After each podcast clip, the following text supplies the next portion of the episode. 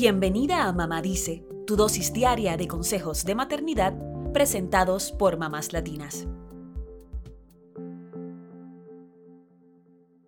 Toda madre quiere que su hijo crezca fuerte y saludable. Por eso debemos estar alertas a algunas señales que podrían indicarnos que algo anda mal en el desarrollo de nuestro pequeño.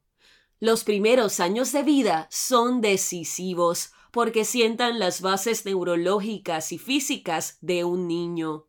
Así que detectar a tiempo lo que le ocurre a tu pequeño podría ser fundamental, porque sería clave en caso de que necesite terapias o apoyo especializado. No queremos alarmarte, solo queremos que tengas la información necesaria para acudir a un especialista en caso de que sea necesario.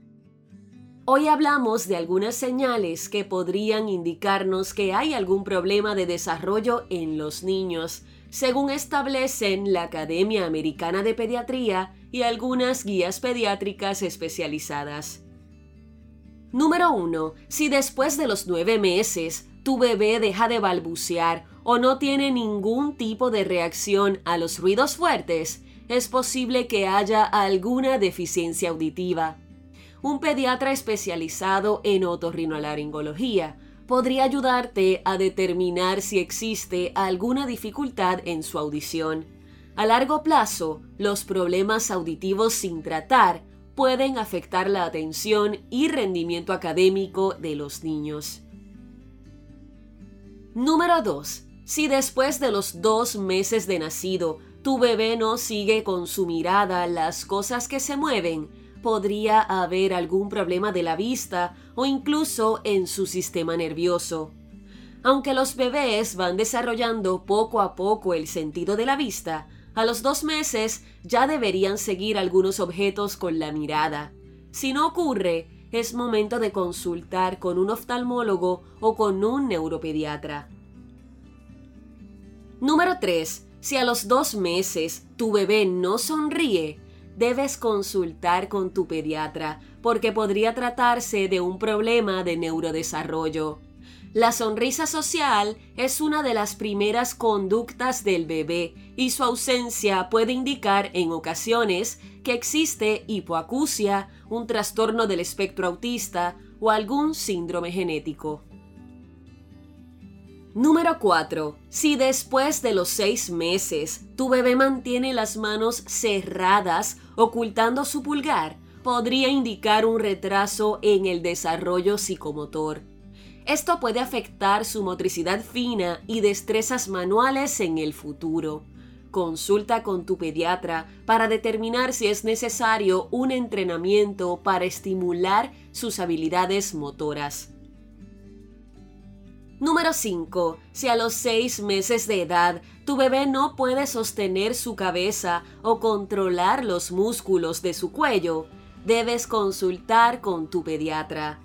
Estos músculos son muy importantes para la alimentación y el lenguaje. Entre los 3 y 4 meses, un bebé ya puede mantener su cabecita erguida por ciertos periodos de tiempo. Número 6. Si a los 12 meses tu bebé no dice mamá o papá o no hace gestos básicos, como decir que sí o que no con la cabeza, podría tratarse de un retraso en el lenguaje. Si encima de esto tu bebé no muestra curiosidad por su entorno y pareciera ignorar a los demás, es importante que consultes con tu pediatra para determinar si tiene algún trastorno.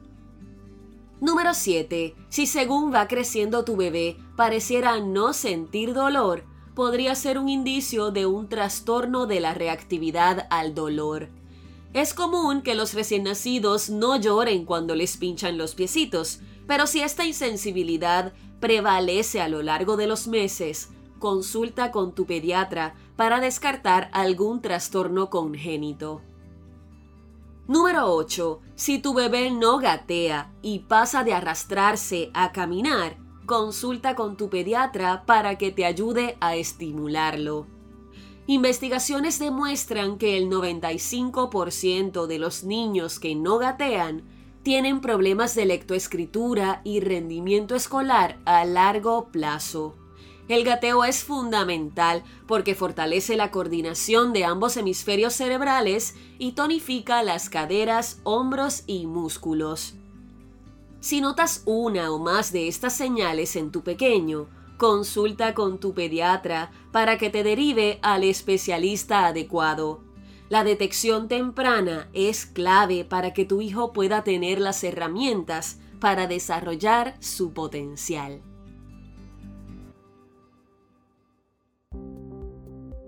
Eso es todo por hoy. Acompáñanos mañana con más consejitos aquí en Mamá Dice y síguenos en mamáslatinas.com, Mamás Latinas en Instagram y Facebook y Mamás Latinas USA en Twitter.